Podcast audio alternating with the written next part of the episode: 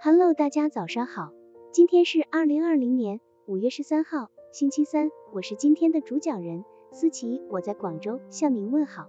今天我们为大家分享的内容是幽默的答复淡化缺点，金无足赤，人无完人。当招聘方提到你的短处时，如果你想刻意掩饰，尤其是那些显而易见的短处，恐怕会招致反感。最好的办法就是这壶不开，赶紧提那壶，扬长避短。做不了完人，可以尽量向完人靠拢，借助幽默的嘴皮子来将自己的缺点淡化。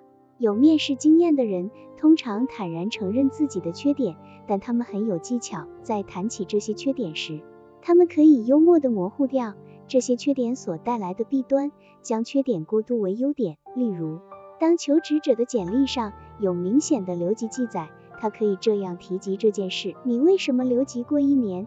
主考官这样问。求职者可以这样回答：我也觉得留级一年很不应该。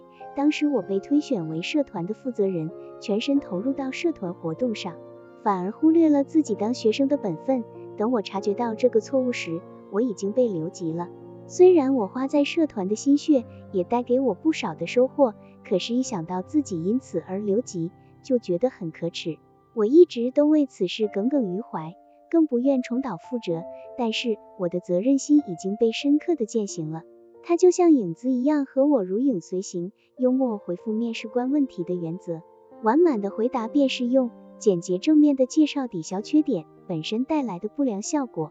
请在幽默的回复面试官问题的时候，记住以下几个原则：首先，这位求职者给主考官留下了一个主动承认错误。知错就改的形象。其次，主考官听了他的回答后，会认为虽然留级一年，但造成这种结果的原因却是良性的。他会猜测该求职者的社交组织能力很不错，由此该求职者实现了缺点到优点之间的平稳过渡。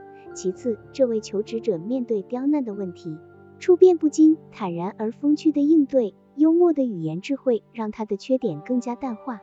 取而代之的是人格魅力的优势显现。当然，对于别人当面评价你的缺点或短处时，你也可以淡化缺点，避而不谈，机智的转向自己的优点。戴维，很抱歉，我们的谈话随时有可能被打断。不过，法拉第先生，你很幸运，此时此刻仪器还没有爆炸。你的信和笔记本我都看了，你好像在信中并没有说明你在什么地方上大学。法拉第。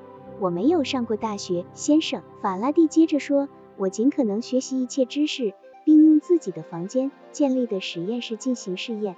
戴维，五，你的话使我很感动。不过科学太艰苦了，付出极大的努力只能得到微薄的报酬。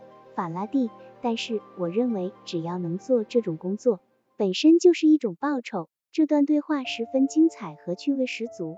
他是英国科学巨匠法拉第当年向戴维爵士求职时的对话。